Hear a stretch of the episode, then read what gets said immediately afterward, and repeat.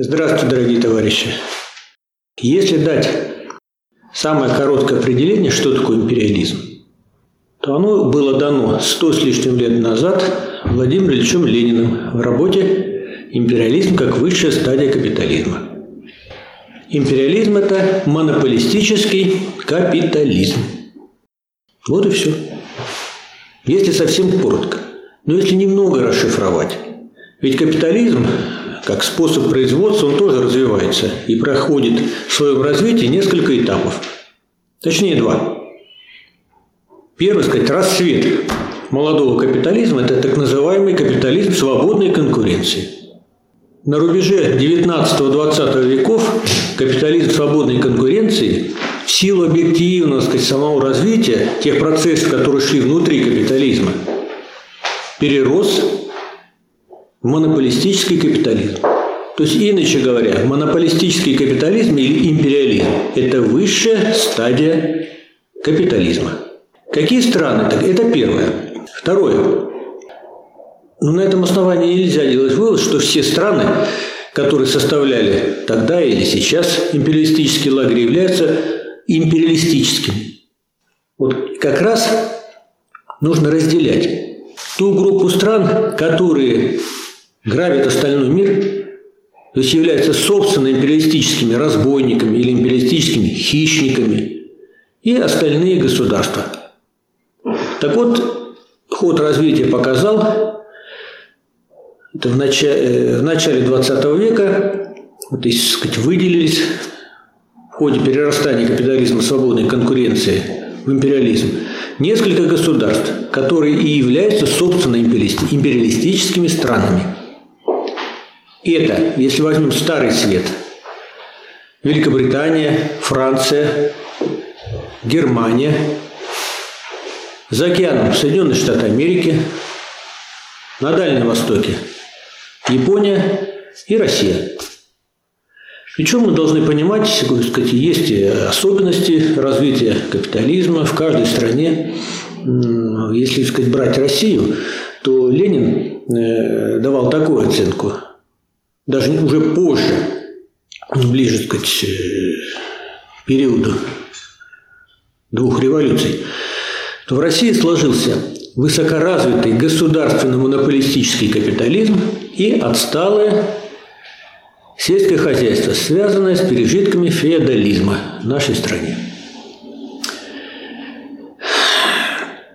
Можем ли мы сказать на этом основании, что сто лет назад Сложилась такая ситуация, сложилась такая расстановка сил, и это навечно.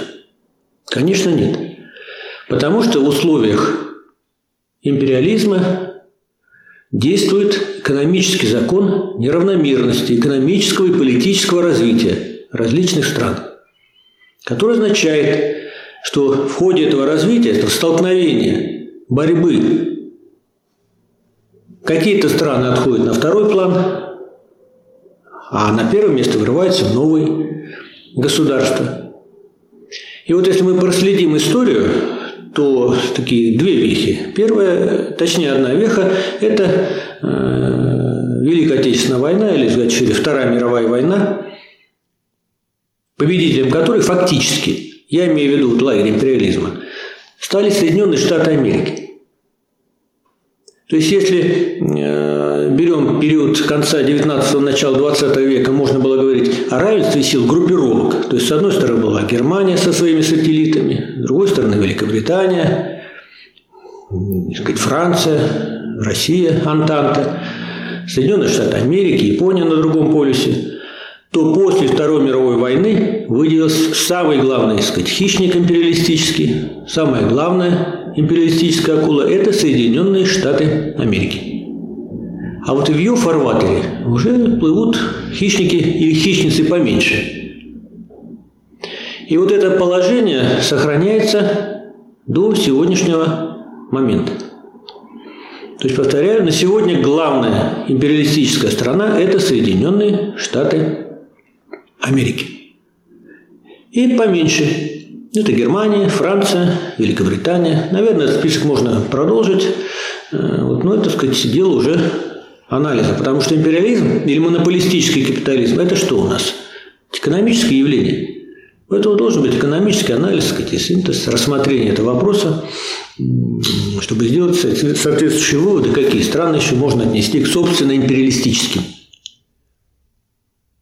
И смысл сказать, заключается в том, что вот эти государства, они грабят простой стрижкой купонов, как писал Владимир Ильич Ленин, у него такое меткое, очень яркое сравнение, простой стрижкой купон грабят весь остальной мир. То есть на сегодняшний день Соединенные Штаты Америки вместе со своими сателлитами создали такую систему ограбления другого мира, вот, из которой это тяжело выбраться. Я должен сделать небольшое отступление. Мы вот сейчас берем только капиталистическую часть мира, не берем социалистический лагерь, где у нас Китайская Народная Республика во главе стоит, и еще несколько государств. Корейская Народно-Демократическая Республика, Вьетнам, Куба, Лаос. Мы берем только вот другую сторону. Что касается России. Ведь Россия как попала в империалистический лагерь или в капиталистический лагерь? В результате контрреволюции, которая у нас совершилась сколько уже, 60 с лишним лет назад.